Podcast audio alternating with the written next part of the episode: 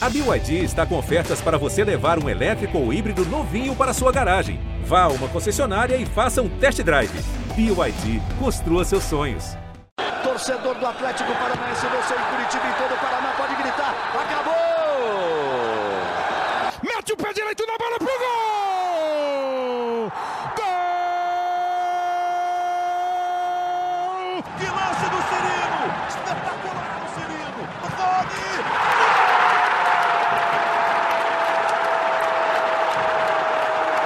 Fala torcida rubro-negra, está no ar mais um podcast. Sabe de quem? Do Atlético! Fala torcida rubro-negra, estamos começando agora a edição de número 63 do podcast GE Atlético. Eu sou Fernando Freire, repórter do GE. Hoje nós vamos analisar o trabalho do Antônio Oliveira até agora, números, táticas, escalações e muito mais. Analisar os próximos desafios, a começar pelo Ceará no sábado, e avaliar o que o Antônio Oliveira ainda precisa corrigir para a sequência da temporada. Para debater aqui comigo hoje, conto com a presença do Ayrton Batista Júnior, Tusquinha, produtor de esportes da Rádio CBN. Tudo certo, Tusca?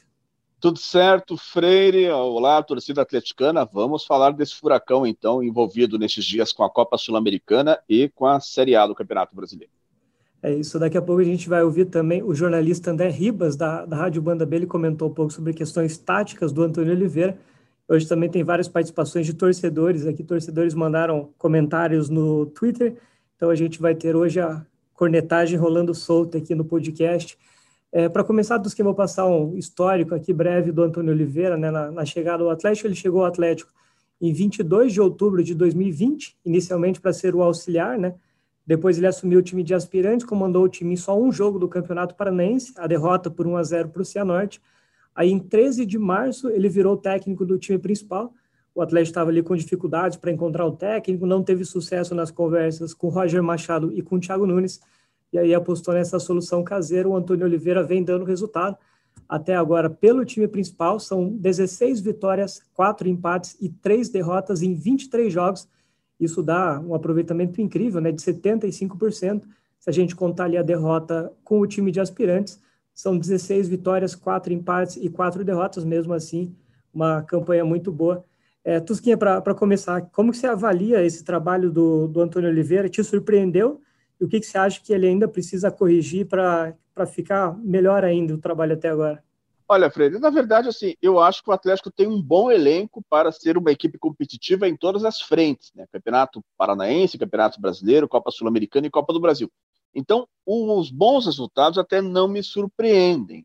É, claro que surpreende sim a figura de um treinador que pela primeira vez é um profissional de ponta em time, né? Ele sempre foi auxiliar, esteve no Santos recentemente como auxiliar e no exterior sempre foi auxiliar, inclusive trabalhando com o pai dele, correto?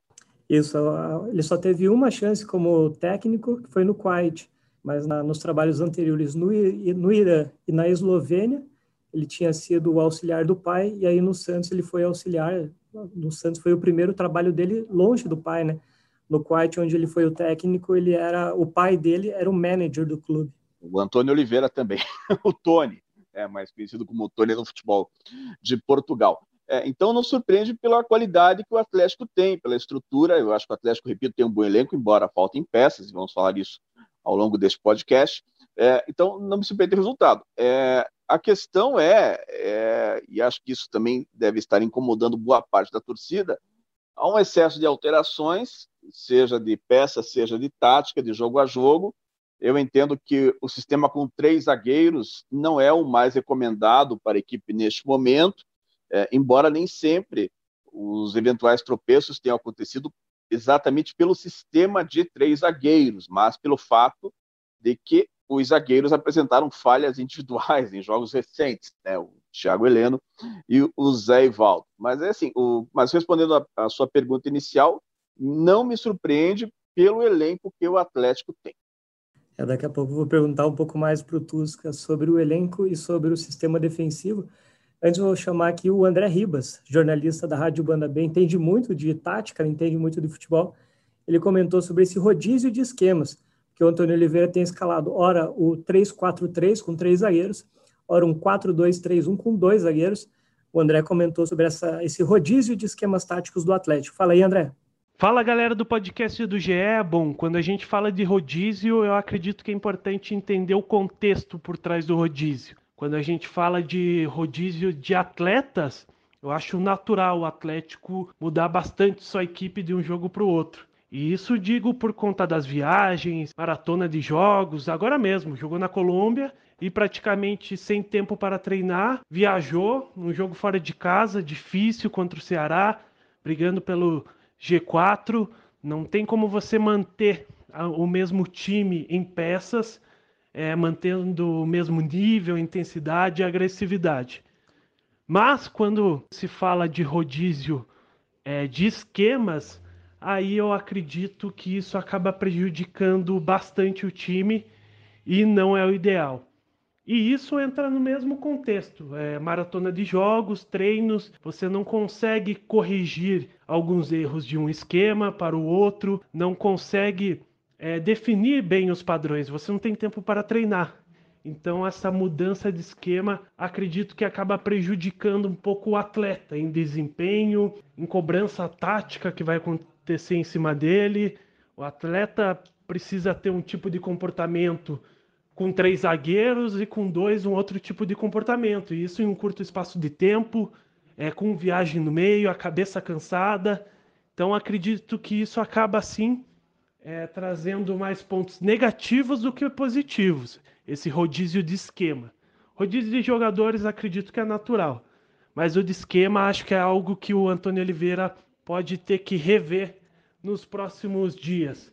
Tendo tempo para treinar, é, corrigir, eu acho natural você ter mais de uma opção. É, até para você se adaptar mais fácil ao contexto de cada jogo. Mas essa maratona de jogos, onde você não tem muito tempo, é na conversa, é esse tipo de mudança acredito que acaba sendo prejudicial para a equipe. Tá aí, portanto, o André dando a opinião dele sobre essa versatilidade, esse rodízio praticamente de esquemas, né? O Atlético está mudando bastante até de um jogo para o outro e às vezes até dentro do próprio jogo. Tusca, você comentou sobre a, a defesa um pouco, né, de questões individuais. Estava vendo os números aqui, o Atlético tinha sofrido quatro gols nos primeiros 15 jogos da temporada e sofreu 11 gols nos últimos oito jogos. Ou seja, o sistema defensivo ali caiu bastante de produção, pelo menos nos números, coincidência ou não, a partir do momento em que o Antônio Oliveira começou a fazer esse rodízio aí de esquemas táticos. É, você comentou ali de esquema de falhas individuais, mas como que você avalia essa questão? É só falhas individuais? Os jogadores talvez estejam com um pouco de dificuldade de assimilar essas mudanças constantes? Enfim, como que você avalia o momento do sistema defensivo do Atlético?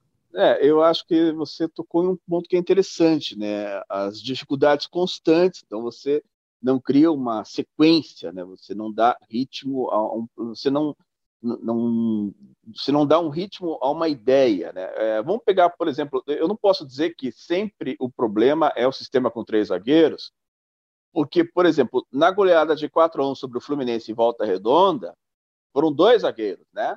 E, e, o time sofreu demais nos 20 minutos iniciais. O Atlético foi muito pressionado pelo Fluminense, tomou gol do Fred logo no primeiro minuto, mas até o vigésimo minuto daquela partida em volta redonda, o Atlético chegou a sofrer cinco ameaças de gol, né? Depois mudou o ritmo, o Richard se entendeu muito bem com o Léo Cittadini pelo lado esquerdo e acabou naquela maravilhosa conta de 4 a 1. Foram dois zagueiros naquele dia em volta redonda. Aí não foi a questão de ser dois zagueiros ou de serem três zagueiros, mas foi o time de uma maneira geral estava falhando por cima, por baixo, pelas pontas, pelo miolo. Houve situações com três zagueiros de bons resultados, mas há uma outra questão que me preocupa, Freire, em especial nos jogos disputados na Arena da Baixada, que não é exatamente a parte tática, mas a parte física. O time nos 15 minutos finais tem sofrido demais, né? Sofreu mesmo ganhando diante do Fortaleza por 2 a 1 sofreu e permitiu o empate da Chapecoense nos acréscimos 2 a 2 e agora no jogo recente, né, do final de semana com o Bragantino, né, que o Atlético até virou a conta 2 a 1 mas foi nesse período, 15 minutos finais, que viu a equipe de São Paulo intensificar a pressão, voltar ao ataque e conseguir o um empate 2 a 2 Então, essa questão física que tem me chamado a atenção mais até do que se vão ser dois ou três zagueiros, embora eu ache, concordo com você, que quando estavam dois zagueiros, preferencialmente Thiago Heleno e Pedro Henrique, mas até o Zaivaldo, quando entrava, para substituir um dos dois tinha bom desempenho. O Zé Ivaldo tem sofrido no sistema com três, como a gente viu aí no jogo diante do, do América, né? Na vitória atleticana por 1 a 0 em Pereira, na Colômbia. O Atlético até não foi tão ameaçado assim pelo América, mas o Zé Ivaldo não teve uma boa participação, não. Até sobre os empates ali com o Bragantino e antes com a Chapecoense, o Atlético hoje é o quinto colocado. Se o Atlético tivesse vencido um desses jogos, já seria o terceiro colocado. Se tivesse vencido esses dois jogos, que tomou o gol no finalzinho, seria o vice-líder hoje, mesmo com o jogo a menos em relação à maioria do, dos adversários. E agora, Tusca, a gente pediu ali a participação dos torcedores nas redes sociais para eles avaliarem o trabalho do Antônio Oliveira até agora. Eu vou comentando aqui, qualquer coisa você vai cornetando esses torcedores. Claro. Otávio Maronese comentou assim: é o treinador mais lúcido de, desde a saída do Thiago Nunes. Sabe as limitações do elenco e faz uma gestão de grupo espetacular. Precisa lidar com a escassez de bons atletas e, mesmo assim, consegue ser competitivo em todos os campeonatos. Fará história por aqui o Otávio comentou ali, né, o treinador mais lúcido desde a saída do Thiago Nunes. De lá para cá, o Atlético teve, em um primeiro momento, o Eduardo Barros, depois o Dorival Júnior, mais uma vez o Eduardo Barros e depois o Paulo Autori. O Rafael Volpato comentou: começo bem animador, parece que tem o elenco na mão e acho que nenhum jogador pode reclamar de falta de oportunidade. E o Anderson comentou aqui: só parar de colocar três zagueiros, aí ele colocou o palavrão, mas que no mais, o Antônio Oliveira está indo bem. É, Tusca, você comentou um pouco de questão da, da, força do elenco do Atlético, só que vários torcedores estão comentando de carências. No, no, último podcast, por exemplo, a gente teve a participação do torcedor Vinícius Furlan. Ele comentou que o Atlético, com mais os três reforços ali pontuais, poderia brigar nas três competições que tem em disputa.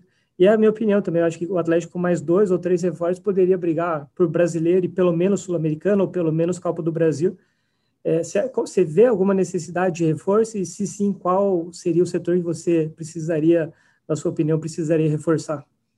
É, precisa, sim, ter um meia um pouco mais é, de armação, né? embora essa figura esteja rareando no futebol de uma certa maneira. Né?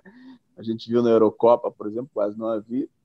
É, o, o, atacante, a gente começou a temporada, digo a gente, o Atlético começou a temporada de, o, começou o ano de 2021 ainda com o bom desempenho do Renato Kaiser, né, coisa que ele trouxe em 2020, mas o Renato Kaiser caiu de produção, chegou o Matheus Babi, o Matheus Babi chegou a ter uma boa série, agora o Matheus Babi não está aparecendo tal como esteve recentemente, né, então eu não diria que precisa trazer mais um camisa 9, mas sempre você vai precisar de um, de meia de armação, você vai precisar de mais um atacante, e lateral esquerdo, né? Agora, ainda mais agora que o Abner vai ficar um mês aí com a seleção brasileira olímpica por conta dos Jogos de Tóquio, né? Então são posições aí é, carentes para o Atlético, né? Então acho que essas três aí, mais meia, mais um atacante, mais um lateral esquerdo e é, a questão também, o Freire não passa só pela, eu falei do, de atacante, né? Porque o Matheus Babi naquele jogo em Santos, por exemplo, né?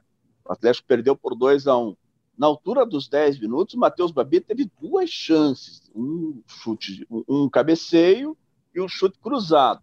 Considerando que ele é um jogador que não é muito de armação, não é muito de buscar bola e coisa e tal, ou seja, ele está só ali para colocar a bola para a rede, aí é um pecado mortal ele ter perdido, o, o ter desperdiçado os dois lances. Né? Então, é, é, uma preocupação a mais, né? Se o Matheus Babi o cara só tá para fazer aquilo praticamente. Falha nas situações que aparecem, tal como o Renato Kaiser, que até o início da temporada, eu pelo menos cheguei a falar que de cada duas bolas que chegam para o Renato Kaiser, uma ele coloca para dentro. Nas últimas oportunidades isso acabou não acontecendo. Então não é só o sistema de ser dois ou três zagueiros que, que atrapalha o Atlético em certas ocasiões, né? É, eu repito, voltaria ao sistema de dois zagueiros porque eu acho que o Atlético teve uma produtividade maior maior jogando com dois zagueiros, mas não é só a questão da defesa que atrapalha neste momento. E voltando agora à participação dos torcedores, o Sérgio da Silva comentou: trabalho muito bom, time não se abala com gol tomado. Acredito que temos isso é verdade, chances. Isso é verdade. O tempo sempre reagiu, né? Reagiu contra o Fluminense, é, tomou o gol do, do Bragantino e chegou a virar, depois permitiu empate. O do Atlético Goianiense perdia também, virou. É, mesmo as falhas individuais, né, que a gente viu do Thiago Heleno no jogo com o Atlético Goianiense, né, que foi aquele erro de passe na entrada da área, ele tentando alcançar o Richard, e nisso o atleta da equipe de Goiânia acabou é, aparecendo, e isso se construiu o gol do Atlético Goianiense, mas realmente não se abala quando toma gol, não fica chorando e não se abala com os erros individuais. É, daí o Sérgio da Silva concluiu aqui, acredito que temos chances de ganhar algo grande esse ano. Ele ah, coloca ah, também tem. entre parênteses sul-americana. Só antes, antes de você completar, Tusca, eu vou chamar aqui o Luciano de Castro Henkel, ele mandou um áudio para a gente comentando também sobre o trabalho do Antônio Oliveira. Fala aí, Luciano. O trabalho do Portuga, para mim, está sendo bom e bem acima do esperado. Né? É um cara que conhece o elenco que tem, sabe tática, sabe técnica, então é um cara que consegue extrair o que o jogador tem de melhor. Exemplo de, de Terans, do Vitinho, do Babi, né? São jogadores ali que estão mostrando bom futebol. Então, deixa o homem trabalhar, que vai fazer um bom trabalho aqui no Atlético e quem sabe aí o Bida Sul-Americana já possa ser esperado por nós. Tusco, o Sérgio da Silva e o Luciano de Castro, eles comentaram que o Atlético tem chance de ganhar algo grande esse ano e os dois comentaram da Sul-Americana. Você viu o Atlético mesmo na briga por título? Enfim, como que você vê o Atlético nessas três competições com chance de ganhar qual? É, a Sul-Americana até porque já conhece e realmente, sim, é, o Atlético está ficando cascudo em competições internacionais, né? E uh, eu estou falando demais aqui, erro de defesa, sistemas de defesa. Agora, o, o, a temporada do Thiago Heleno é muito boa também, né? Que falar isso. Houve um erro aqui no jogo contra o Atlético Goianiense e uma outra partida, mas a temporada dele é boa. A do Zé Ivaldo também, ele, ele andou falhando em algumas partidas, mas o, o histórico do Zé Ivaldo neste ano 2021 se pegarmos aí também a, a, fase final da Série A do Campeonato Brasileiro 2020, também é um histórico que recomenda. Né? Então, eu acho que o sim, o Atlético tem, um, tem uma segurança para tentar ser bicampeão da Copa Sul-Americana. Foi campeão em 2018, tem sim um elenco, uma capacidade, tem, tem uma boa estrutura. É, pra, é, é que a Sul-Americana é, se você for comparar as Copas, né? Sul-Americana e Copa do Brasil. Não há na Sul-Americana um time com potencial dos times favoritos à Copa do Brasil. Né? Não, não, não há um, um, adversário de tamanho peso, não há um, um, time como o Flamengo, por exemplo, ou como o Palmeiras na Copa Sul-Americana. O Campeonato Brasileiro já é uma situação mais difícil, porque é um torneio de pontos corridos, um campeonato de pontos corridos, né? são 38 rodadas que exigem regularidade. Então, o que melhor se apresenta realmente é a Copa das competições, eh, além do Campeonato Paranaense, é a Copa Sul-Americana. É, lembrando, né, na Copa Sul-Americana, o Atlético ganhou do América de Cali 1 a 0 fora de casa Aí o jogo de volta vai ser na próxima terça-feira, nove e meia da noite, na Arena da Baixada. O gol fora de casa na Sul-Americana é critério de desempate. Então, Sim. se o Atlético perder por 1 a 0 vai para os pênaltis. Se perder por qualquer outro resultado, o Atlético está eliminado, né? O Atlético tem a vantagem do empate. É, só que antes do América de Cali, o Atlético visita o Ceará, às 5 horas da tarde, na Arena Castelão, 12 rodada do Campeonato Brasileiro. Tudo que eu vou ouvir aqui mais uns torcedores, alguns torcedores mandaram aqui mais algumas análises o Anderson Lima comentou: não tem jogador à altura para substituir, não tem banco, ele está tirando leite de pedra com 11, no máximo 12 jogadores. O Biel teranizado, né, fã do Davi Teraz ali, bom treinador, mas precisa melhorar nas mexidas ainda e perceber que, por melhor que o Atlético jogue na defesa, aqui não é Europa, mas tem tempo para melhorar.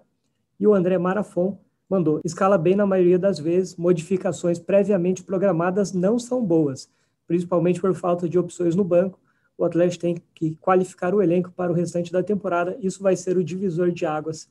É Tusca falando agora um pouco sobre o, esse jogo contra o Ceará, né? O, o Ceará é o 11 colocado, tem 15 pontos.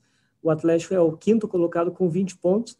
E uma coisa legal, mesmo que o Atlético perca para o Ceará, o Atlético permanece pelo menos no G6, né? O Atlético não pode ser alcançado pelo Fluminense, que é o sétimo colocado, porque o Fluminense tem duas vitórias a menos o Fluminense tem 17 pontos, até pode alcançar o Atlético na pontuação.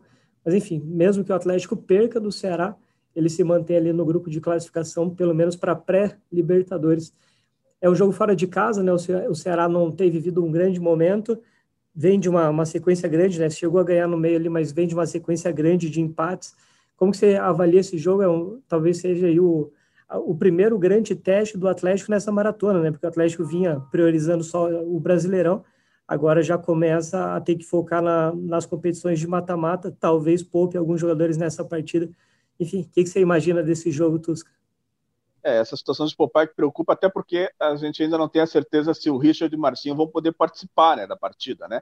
É, o Atlético entrou com, com efeito suspensivo na segunda-feira e ainda não, não tem novidade. Acredito que nesta sexta, até o fim da noite, tem alguma resposta do STJD. Normalmente, nesses casos, o, o, o clube consegue um efeito suspensivo, né? Então, eu imagino que a tendência é que os dois fiquem à disposição.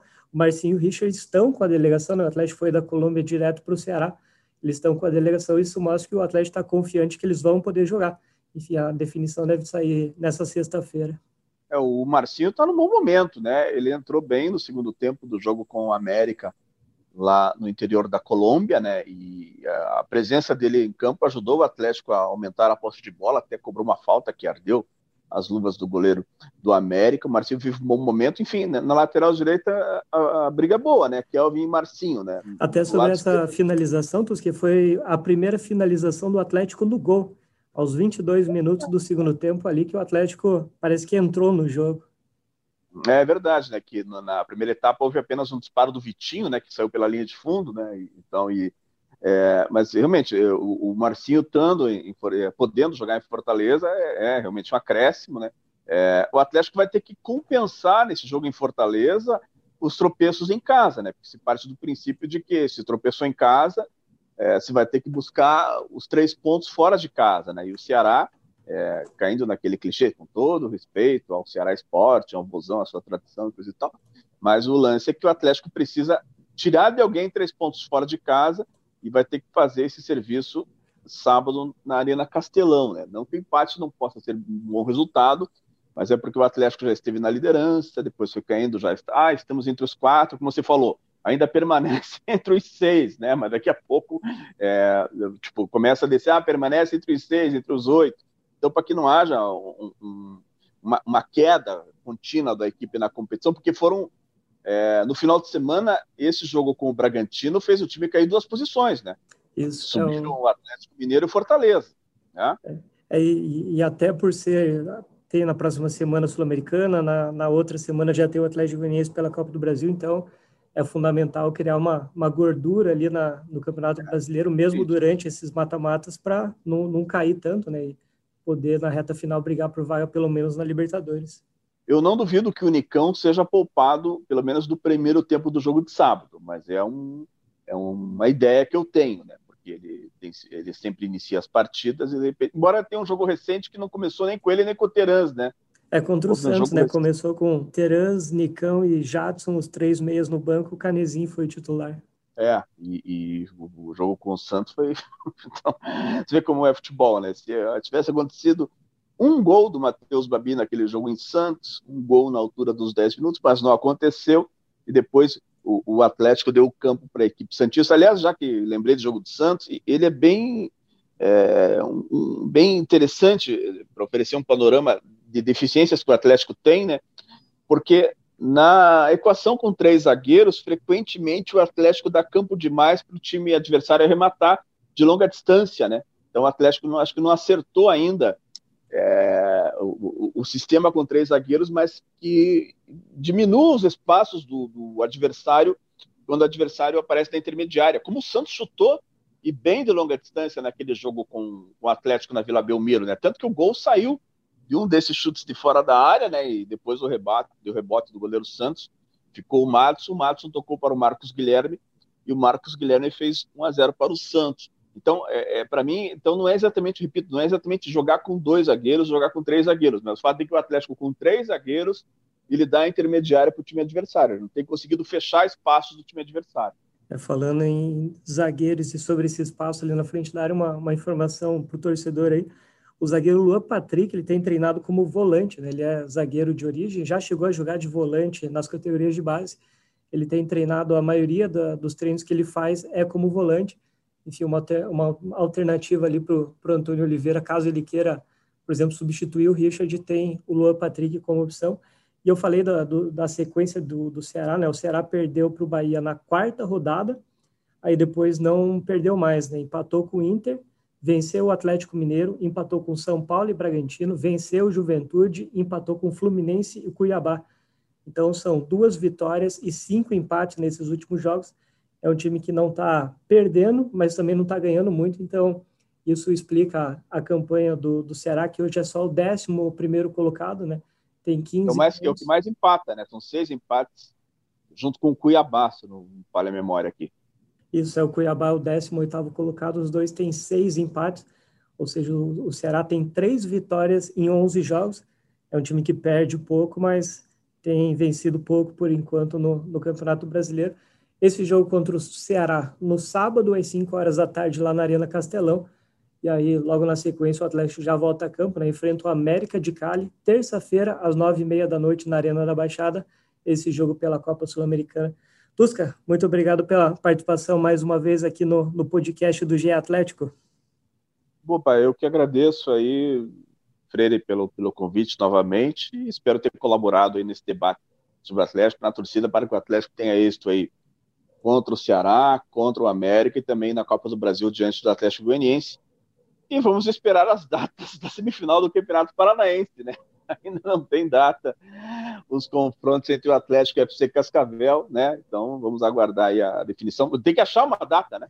É, o, o torcedor do Atlético espera que seja lá para dezembro, né? Porque significa que o Atlético está avançando na, nas competições de é, mata-mata. É, exatamente. Enquanto o Atlético não avançar, não é, avançar na, na, na, enquanto o Atlético avançar nas, nas Copas, né? na Copa do Brasil e na Copa Sul-Americana, não vai ter espaço para o Campeonato Paranaense. É, a tendência é que o jogo do, contra o UFC Cascavel só seja marcado se e quando o Atlético for eliminado de uma, de uma competição mata-mata, senão o Atlético deve ir nessa maratona de jogos quarta e domingo até o, o final da temporada. Enfim, agradecer o Tusquim, agradecer também o André Ribas e todos os torcedores que mandaram suas participações aqui no GE. Essa semana, mais uma vez, a gente fugiu um pouco da data, né? A data do podcast normalmente é terça-feira, mas por conta do jogo de terça-feira, a gente trocou um pouco aqui, adiou um pouco o podcast. Na próxima semana, a gente também não deve subir na terça-feira, porque na terça-feira tem o jogo contra o América de Cali, mas só ficar de olho aqui no GE que você vai acompanhar as próximas edições do podcast do GE. E, lógico, o, o tempo real, tudo sobre o jogo contra o Ceará e depois o jogo contra o América você confere aqui no ge.globo.paraná. Valeu a todos que ouviram até o final e até a próxima.